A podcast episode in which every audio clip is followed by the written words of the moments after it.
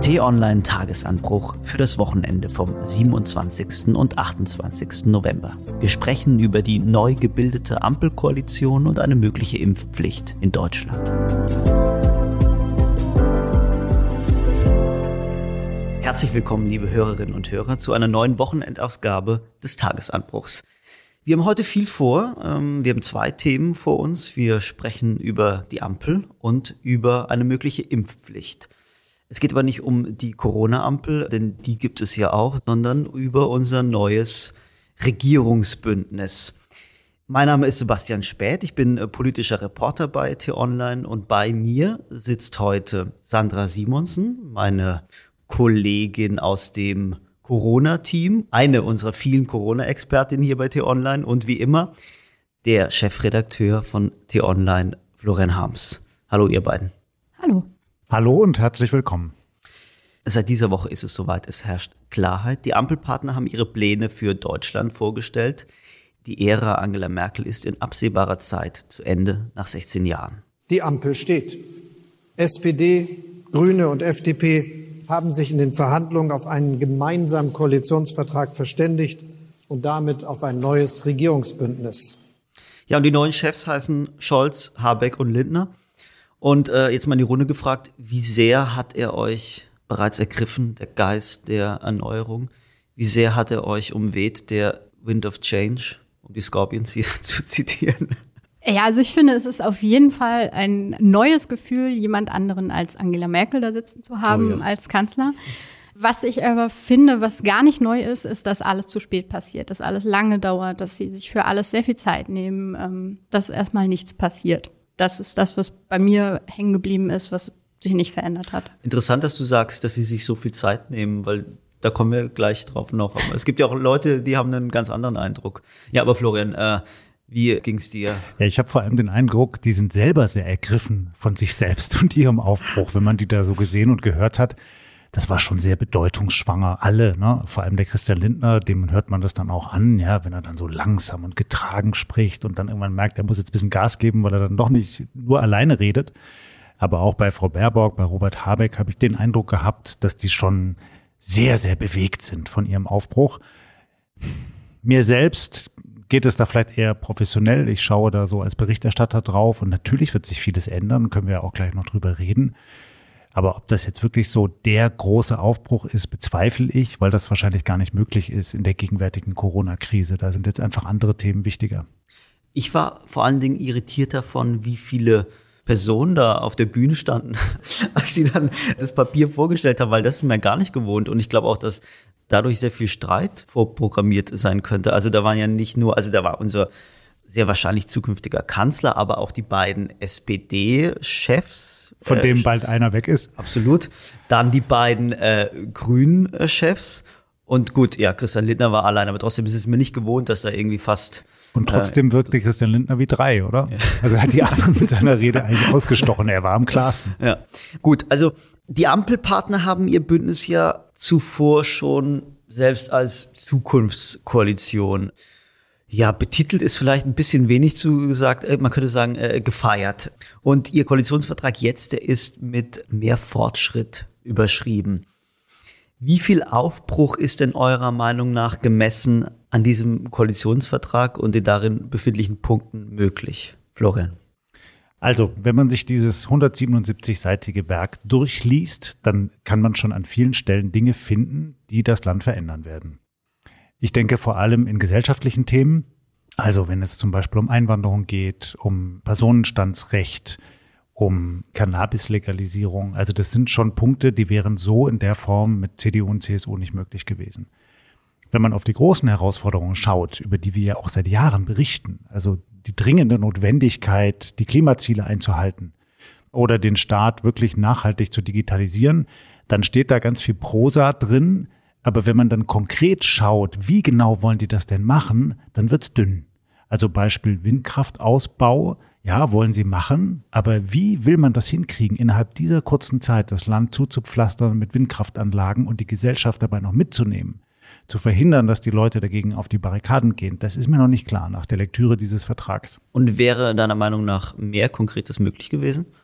Ich denke schon, es gibt Konzepte von Thinktanks, ja, also von Expertenorganisationen, die sehr konkret aufgelistet haben, was man eigentlich tun müsste, um so schnell die Windkraft hochzufahren, wie es eigentlich nötig ist, dass man eben wirklich, wie das Ziel da drin steht, in neun Jahren 80 Prozent des Stroms in Deutschland aus nachhaltigen Energien produzieren will. Und da merkt man dann schon, da ist offenkundig gerungen worden. Und da war man sich dann nicht eins, da konnten sich die Grünen dann wahrscheinlich nicht so durchsetzen, wie sie das wollten. Und da muss man einfach sehen, was dann am Ende möglich ist in so einem Superministerium von Robert Habeck.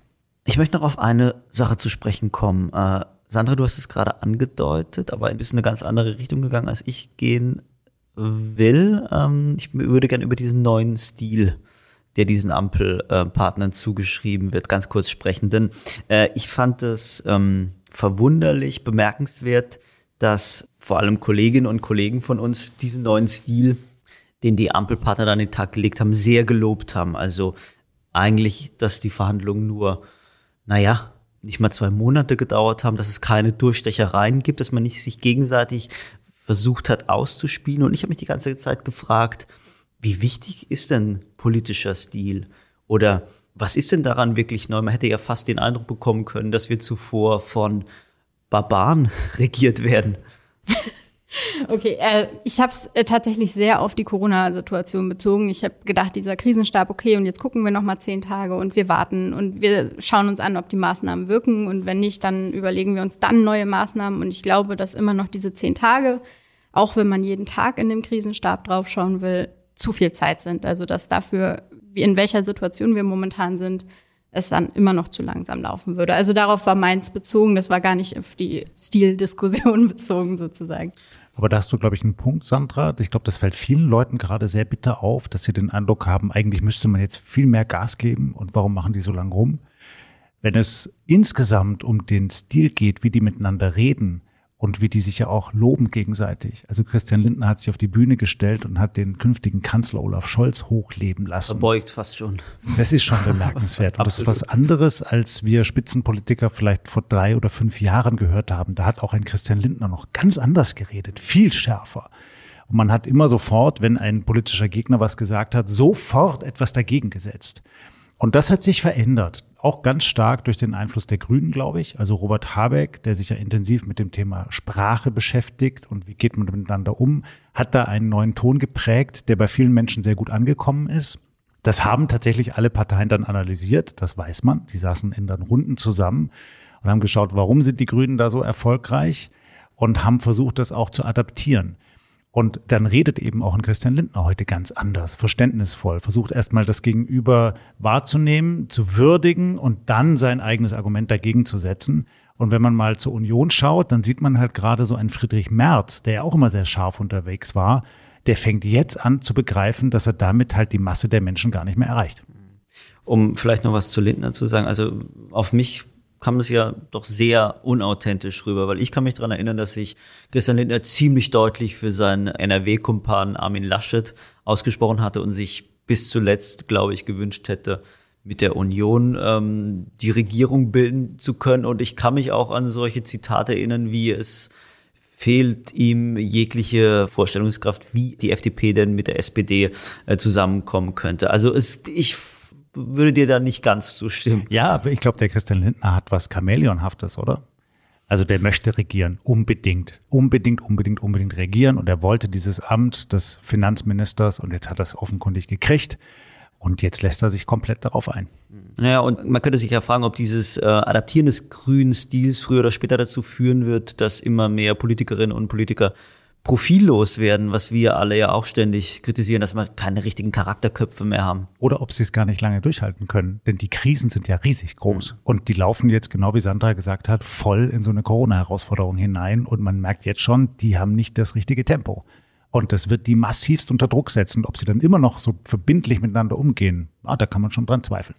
Das heißt, die, die ersten Risse werden sich aller Voraussicht nach bald zeigen. Naja, jetzt liegt so der Zauber des Anfangs darüber. Ne? So, das hat man denen angemerkt. Die wollen jetzt regieren und wollen das gemeinsam machen, aber jetzt beginnt die härteste Phase. Wenn sie gewählt sind, dann müssen sie liefern. Und dann sind 100.000 Corona-Tote die Corona-Toten der Ampelregierung künftig. Und da müssen sie mit umgehen. Ich bitte jetzt gleich mal unsere Hörerinnen und Hörer um Entschuldigung, dass wir etwas im Schnelldurchlauf durch diesen äh, Koalitionsvertrag hier äh, sputen, aber das ist der Dauer dieses Podcasts oder dem, dem Zeitumfang dieses Podcasts hier geschuldet. Lass uns auf das Thema Klima kommen. Äh, ich habe ja das Gefühl, dass diese Koalition mehr als die Vorgängerregierung das Problem Klimawandel nicht nur benennt, sondern versucht, konkrete Maßnahmen zu formulieren und im Vertrag festzuhalten. Wir sind auf 1,5 Grad Fahrt mit diesem Koalitionsvertrag. Ja, das war äh, unser neuer Vizekanzler und äh, Superminister Wirtschaft und Klima Robert Habeck. Ich habe äh, einige Punkte, die die Grünen in Bezug auf Klima gemacht haben in diesem Koalitionsvertrag, für euch rausgesucht. Also da wäre der Kohleausstieg, ähm, das heißt im Vertrag noch etwas schwammig, idealerweise bis 2030, ist aber insofern ein Erfolg, als er bisher für 2038 verabredet war. Bis 2030 sollen 80 Prozent des Stroms aus erneuerbaren Energien kommen. Wir wollen in Deutschland 15 Millionen E-Autos bis 2030 erreichen. Dann sollen alle gewerblichen Neubauten künftig mit Solaranlagen auf den, auf den Dächern versehen sein. Und das ist für mich das wirklich äh, Besondere. Jedes Gesetzvorhaben soll einem Klimacheck unterzogen werden, ob es den Zielen der Ampelkoalition ähm, entspricht. Vielleicht kurz was zu diesem ähm, Punkt, Florian. Klimacheck. Was müssen wir uns darunter vorstellen? Na, das ist erstmal eigentlich ein sehr schwammiger Begriff. Denn eigentlich wollten die Grünen ein Veto haben. Und das wäre sehr weit gegangen. Dann wäre wirklich jedes Gesetz überprüft worden, zahlt das ein auf die Klimaziele oder nicht. Und wenn nicht, dann hätte man es nicht umsetzen können. Das konnten die Grünen nicht durchsetzen. Klimacheck heißt, dass eigentlich diese ganzen Gesetze, die jetzt gemacht werden, natürlich auch durch das Ministerium von Robert Habeck laufen werden. Das ist aber bei vielen großen Vorhaben eh der Fall. Ja, also in der Ressortabstimmung einer Bundesregierung ist es natürlich nicht so, dass nur ein Ressort einfach einen Vorschlag macht und er wird dann durchgepaukt, sondern das sind immer Abstimmungen auf den unterschiedlichen Ebenen der Ministerien. Trotzdem könnte der Robert Habeck das so interpretieren, dass er das richtig massiv ausspielt und eben wirklich, vielleicht auch durch öffentliche Stellungnahmen, jedes Mal reingrätscht, wenn er den Eindruck hat, die FDP geht irgendwo zu weit oder macht was, äh, was eben den grünen Klimazielen zuwiderlaufen könnte. Und da könnte natürlich auch ein Konfliktpotenzial liegen. Hättest du da ein Beispiel im Kopf, wo einer dieser Streitpunkte sein könnte? Also das Verkehrsministerium ist ja jetzt an die FDP gegangen, Volker Wissing. Überraschenderweise. So, und die FDP hat auch das Tempolimit verhindert. Und gerade im Verkehrsbereich muss sich ganz vieles verändern. Der Verkehrssektor ist derjenige, der am wenigsten auf die Klimaziele eingezahlt hat in den vergangenen Jahren. Die kommen nicht voran. Und da muss man halt gucken, was heißt denn das? So, also Beispiel Schwerlastverkehr, Lastwagenverkehr. Wie schafft man es, möglichst viel von dem Gütertransport auf die Schiene umzulagern? Und das wird auch vielen Leuten, die in der Wirtschaft unterwegs sind, große Zumutungen abverlangen. Also viele Unternehmen werden sich da neu aufstellen müssen. Und die FDP begreift sich ja eher als die Partei der Freiheit und die unternehmerische Partei, die da sicherlich auch gewissen Lobbyinteressen unterliegt. Und wenn dann die Grünen aber sagen, nee, das muss viel schneller gehen, Transport durch Deutschland muss in der Regel auf der Schiene stattfinden, dann hat man da schon ein Konfliktpotenzial. Aber nochmal dazu, warum ich äh, hier die Punkte vorgelesen habe, die die Grünen gemacht haben. Ich wollte nämlich auf die Bilanz dieses ähm, Koalitionsvertrags zu sprechen kommen. Denn im Vorfeld hieß es ja immer, die FDP sei der große Gewinner dieser Ampelregierung gemessen an den naja, an den Punkten, die die Parteien machen oder an den Punkten, die sie durchsetzen konnten. Und wenn ich mir die Bilanz so anschaue, dann habe ich das Gefühl, ich habe es eben gerade genannt, die Grünen haben sehr viel durchsetzen können, aber auch die SPD hat ihr 12 Euro Mindestlohn, hat Hartz IV reformiert, das heißt jetzt Bürgergeld, es gibt weniger harte Restriktionen. Die SPD hat ihre Bauoffensive durchsetzen können. Und jetzt frage ich mich, was bleibt denn eigentlich von der gelben Handschrift? Wie viele Punkte konnte die FDP letztendlich denn machen, die ja als großer Sondierungsgewinner ähm, gefeiert wurde. Ich glaube, diese gelbe Handschrift war vor allem eine Medienerzählung. Wir Medien haben halt wenig mitgekriegt aus diesen ganzen Verhandlungen. Wir hatten dann dieses Sondierungspapier und dem konnte man vielleicht entnehmen, dass da vor allem die FDP sich gut gestellt hat. Aber dann liefen ja die ganzen Gespräche im Verborgenen und es hat uns Journalisten schon wirklich geärgert. Viele Kolleginnen und Kollegen hat es echt geärgert, dass sie so wenig rausgekriegt haben. Und da muss man den Ampelparteien auch Respekt zollen, dass sie eben dicht gehalten haben. Jetzt sehen wir den Koalitionsvertrag und da hast du, glaube ich, recht. So, jede Partei hat da ihre Handschrift reinbekommen. Was dann am Ende wirklich umgesetzt wird, steht auf einem ganz anderen Papier. Ja, also alle diese Ziele und Ideen und Vorhaben, über die wir jetzt reden, werden ja erst im Laufe einer vierjährigen Legislaturperiode schrittweise abgearbeitet. Und wenn Corona so weitergeht wie jetzt, dann ist jetzt schon absehbar, dass nur ein Bruchteil all dessen umgesetzt werden kann. Was war für euch beide denn die größte Überraschung dieses Vertrags?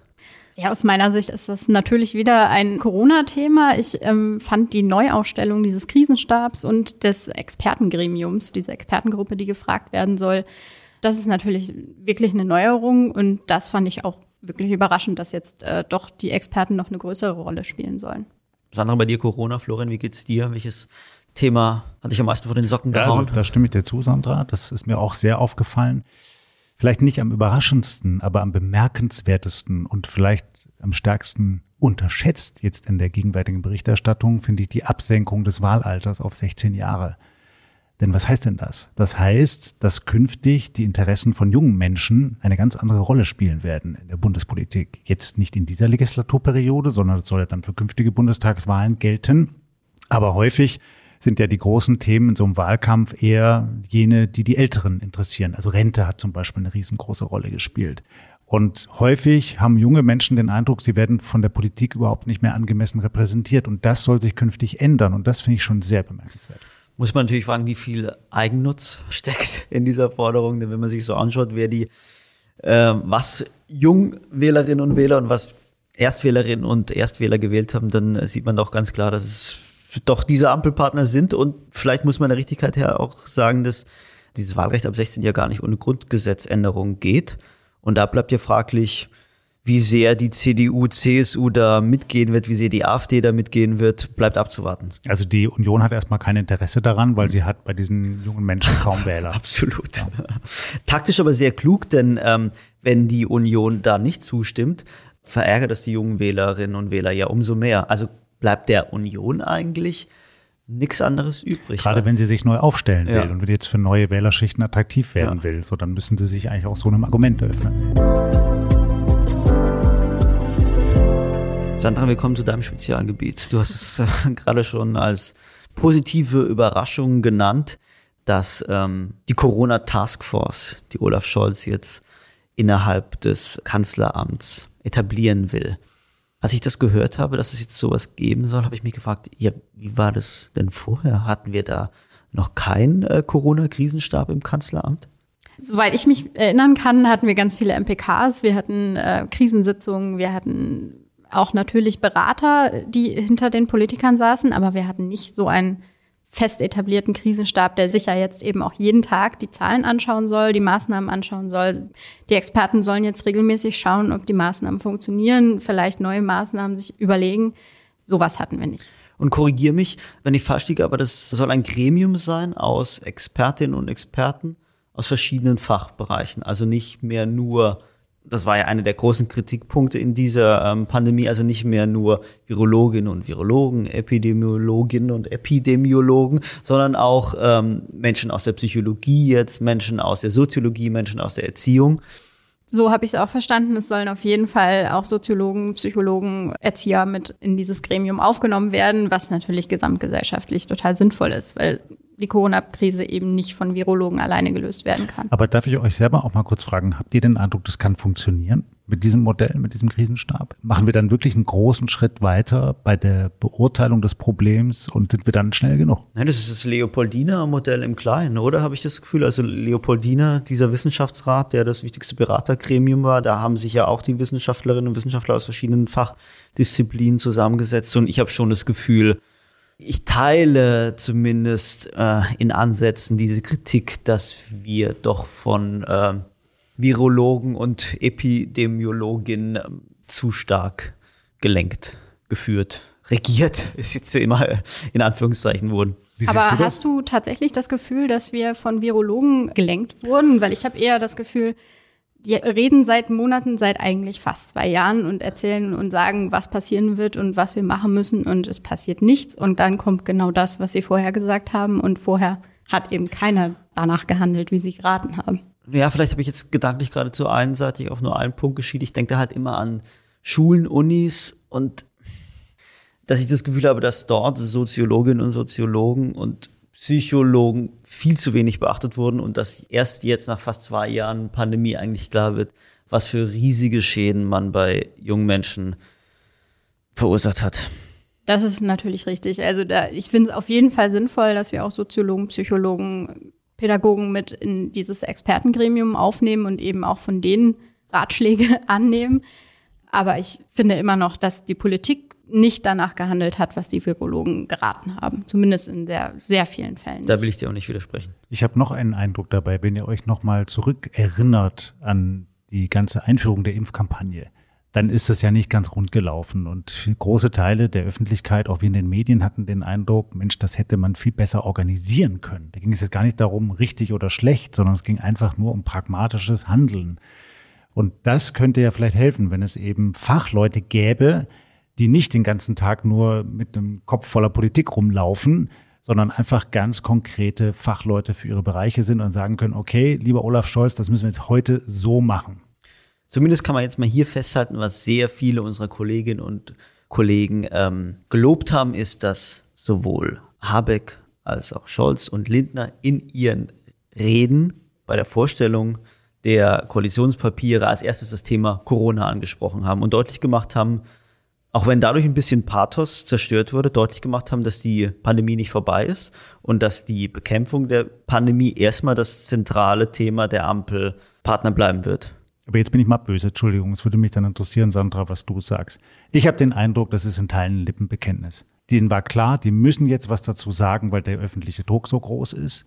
Aber wenn es dann darum geht, konkret zu handeln, dann passiert zu wenig. Die, Sandra, du hast es vorhin gesagt, ne? man hat den Eindruck, das dauert jetzt noch und dann am 9. Dezember wollen sie nochmal evaluieren, wie die gegenwärtigen Maßnahmen greifen.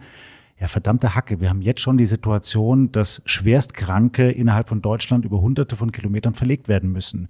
Es gab schon Fälle, dass Patienten nach Italien ins Ausland verlegt werden. Wir müssen doch jetzt handeln und da habe ich eben den Eindruck, den Knall haben die noch nicht ganz gehört da an der Ampel, oder? Wie siehst du es? Ja, also ich, das hatte ich am Anfang schon gesagt, dass äh, ich immer noch das Gefühl habe, dass wir zu langsam sind in sehr, sehr vielen Punkten. Und was du eben schon ein bisschen angesprochen hattest, was auf jeden Fall ein Problem ist, ist die gesamte Bürokratie, die dahinter steckt. Also ich habe letztens mit einem Impfarzt gesprochen, der mir erzählt hat, dass eine Impfung alleine ein dokumentarischer Aufwand ist, der absolut unnötig ist, wenn man sich dann anschaut, dass die Impfzahlen nicht mal korrekt dokumentiert werden. Also das kann ich nicht verstehen. Was spricht eigentlich dagegen, dass wir in Deutschland wie in Amerika im Supermarkt impfen? Ja, im Grunde nicht. Also spricht da irgendwas realistisch dagegen? Jetzt haben wir ja den Vorschlag, dass Apotheker impfen sollen. Gleich haben die Ärzte Vertreter wieder aufgeschrieben, um Gottes Willen, unsicher und so. Hältst du das? Du bist Fachredakteurin für unsicher, wenn jetzt einfach Hilfsdienste beim Impfen eingesetzt werden? Nein, ich finde das durchaus denkbar, dass wir das in Deutschland auch so machen könnten. Wir haben ja auf vielen anderen Ebenen auch den Fall, dass eben nicht der Arzt zum Beispiel Blut abnimmt oder nicht der Arzt die Kanüle bei einer Blutspende legt. Da macht das eben auch das Deutsche Rote Kreuz. Das sind Ehrenamtliche, die könnten mit Sicherheit auch impfen und ähm, die Aufklärung können sie garantiert auch übernehmen. Das äh, können ja auch die Apotheker zum Beispiel übernehmen. Zum Beispiel hätten wir ja auch Medizinstudenten, die auch geübt werden, Spritzen zu setzen. Also ich denke, wir hätten insgesamt genug Kräfte, die sowas übernehmen könnten, die aber einfach nicht gefragt werden oder und, und nicht woran, beachtet werden. Und woran liegt es, wenn ich da ganz kurz reingehen äh, darf? Weil, also eine Bauoffensive, die ist ja jetzt in diesem Koalitionsvertrag angekündigt. 400.000 Wohnungen sollen gebaut werden. Warum organisieren wir nicht 400.000 Menschen, die äh, Vakzine verabreichen? Also mein Eindruck ist, dass es immer noch die deutsche Bürokratie ist, dass man immer noch sagt, nein, in Deutschland funktioniert das nicht, in Deutschland geht das nicht. Man sieht immer noch sehr viele Grenzen, wo eigentlich keine Grenzen sind. Ja, und ich glaube auch, es gibt ja viele Klagen darüber, dass wir uns eigentlich selbst lähmen hier in diesem Land. Wir haben große Ideen und wenn es um die Umsetzung geht, dann schaffen wir 20 Prozent davon. Und es gibt kaum einen Bereich, der so von Lobbyinteressen durchzogen ist wie der Gesundheitssektor. Da gibt es so viele unterschiedliche Interessen. Da ist so viel Geld auch drin und auch Geld, das hin und her geschoben wird, dass man einfach sagen muss, da müsste man mal den gordischen Knoten durchschlagen und eben genau wie du es gesagt hast, einfach entscheiden, jetzt wird geimpft, auf Teufel komm raus und das machen alle, die eine Spritze halten können. Fertig. Da wäre was los. Da gäbe es gleich im nächsten Morgen noch und nöcher Ärztevertreter, Pharmavertreter, noch und noch und noch Leute, die aufschreien und sagen, um Gottes Willen, das geht nicht und Gesundheitsrisiko. Und so einem Sturm dann standzuhalten, das müsste die eigentliche politische Leistung einer Regierung sein. Sandra, da wird dir dieses Ampelgeschenk, das ich jetzt noch gleich ansprechen möchte, auch wie ein Tropfen auf dem heißen Stein äh, vorkommen. Denn die Ampelpartner haben jetzt äh, eine zweite Corona-Bonuszahlung für Pflegerinnen und Pfleger beschlossen. Also insgesamt will die neue Regierung eine Milliarde Euro für Pflegerinnen und Pfleger sozusagen als Anerkennung ihrer Dienste bereitstellen. Gleichzeitig aber werden diese Menschen auch härter als andere gegängelt ist der falsche Ausdruck. Helft mir dabei. Also äh, der Beschluss ist jetzt, und das ist ein bisschen untergegangen, habe ich das Gefühl, bei der Vorstellung dieses Koalitionsvertrags, dass es jetzt eine Impfpflicht geben soll für Menschen, die im Pflege- und Gesundheitswesen arbeiten. Hältst du das für richtig? Ja, definitiv. Also ich glaube aber, dass das alleine nicht ausreicht. Also wenn wir nur die Pflegekräfte verpflichten, sich impfen zu lassen, ist das ein ganz kleiner Teil. Und wenn ich nur an meine Großeltern denke, die sind ja definitiv vulnerable Gruppen, die werden ja nicht nur gepflegt, die gehen ja auch zum Einkaufen, die fahren vielleicht auch mal Bus, die gehen vielleicht auch mal einen Kaffee trinken. Ähm, die kommen mit sehr viel mehr Menschen als nur Pflegekräften in Berührung. Und Deswegen würde ich die Impfpflicht mindestens auf mehr Berufsgruppen, wenn nicht sogar auf alle ausweiten wollen. War das vielleicht sogar ein bisschen Taktik, Florian, dass man diese Impfpflicht da, die da in Teilen jetzt beschlossen wurde, im Zusammenhang mit diesem Koalitionsvertrag präsentiert hat? Weil eigentlich ist das doch was sehr weitreichendes. Ja, das stimmt, aber es ist sicherlich in erster Linie der Eskalation der Corona-Lage geschuldet und auch dem Umstand, dass eben viele Fachleute sagen, wir kommen nicht mehr drum rum und auch dem Faktum, dass unser Nachbarland Österreich das jetzt eingeführt hat und dass man halt über die Grenze schaut und dann sagt, okay, so wie es denen jetzt geht, könnte es uns auch bald gehen, dann müssen wir halt auch so handeln.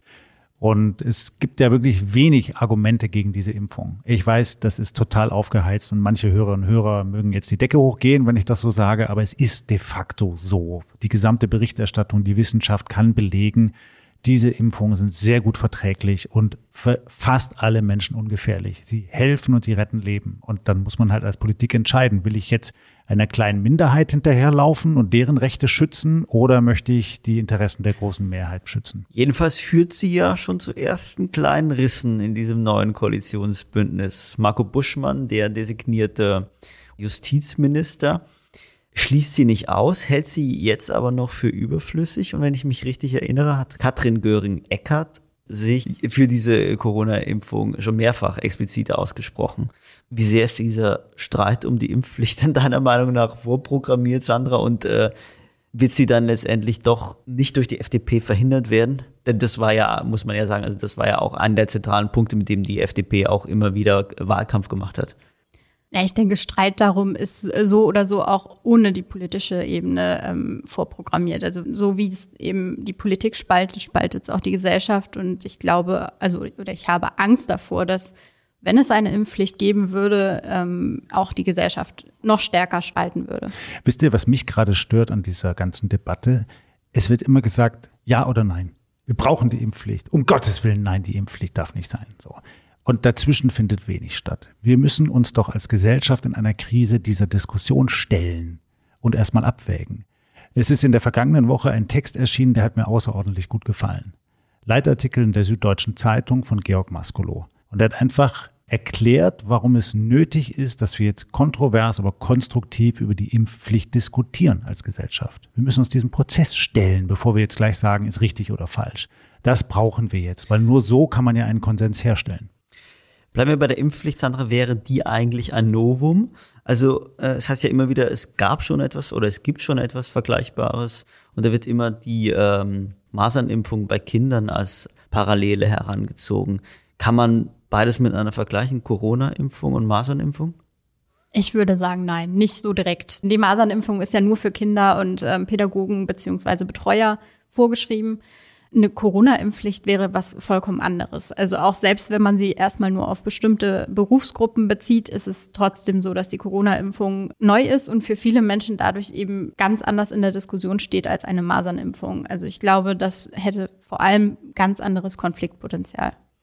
Florian Sandra, das war ein turbulenter Ritt jetzt. Wir konnten die großen Punkte nur umreißen, aber ich hoffe, dass wir Ihnen einigermaßen gerecht worden sind. Ich bedanke mich bei euch ganz herzlich für dieses sehr anregende Gespräch. Vielleicht noch eine Frage zum Abschluss, die sich jetzt ganz, ganz viele Fans stellen. Was wird eigentlich aus Karl Lauterbach? Die SPD hat das Gesundheitsministerium bekommen, aber es ist ja noch nicht so klar, ob der Corona-Erklärer der Nation wirklich unser nächster Gesundheitsminister wird. Also ich würde ehrlich gesagt nicht damit rechnen, weil ich glaube, Karl Lauterbach dafür zu präsent ist. Also ich glaube, man möchte in der Regierung keinen ähm, Gesundheitsminister, der so viel bei Markus Lanz jetzt sagen wir Genau, in den Medien ist. ja, ich glaube, Karl Lauterbach hat in der Öffentlichkeit mehr Fans als in der SPD. Florian, Sandra, vielen Dank und bis zum nächsten Mal. Danke euch und tschüss. Wenn Ihnen dieser Podcast gefallen hat, dann empfehlen Sie uns gerne weiter an Ihre Freunde, Bekannte, Verwandte oder Nachbarn. Den Tagesanbruch bekommt man von Montag bis Samstag immer um 6 Uhr zum Start in den Tag. Unter der Woche ist er kürzer, am Wochenende ausführlicher, aber kostenlos ist er immer. Sie finden ihn bei Amazon Music, Spotify, Apple Podcasts und überall sonst, wo es Podcasts gibt. Und wenn Sie uns was Gutes tun wollen, bewerten Sie den Tagesanbruch gerne bei Apple oder Amazon mit 5 Sternen. Das war's für heute. Danke fürs Hören und ciao. Tschüss und bleiben Sie uns gewogen.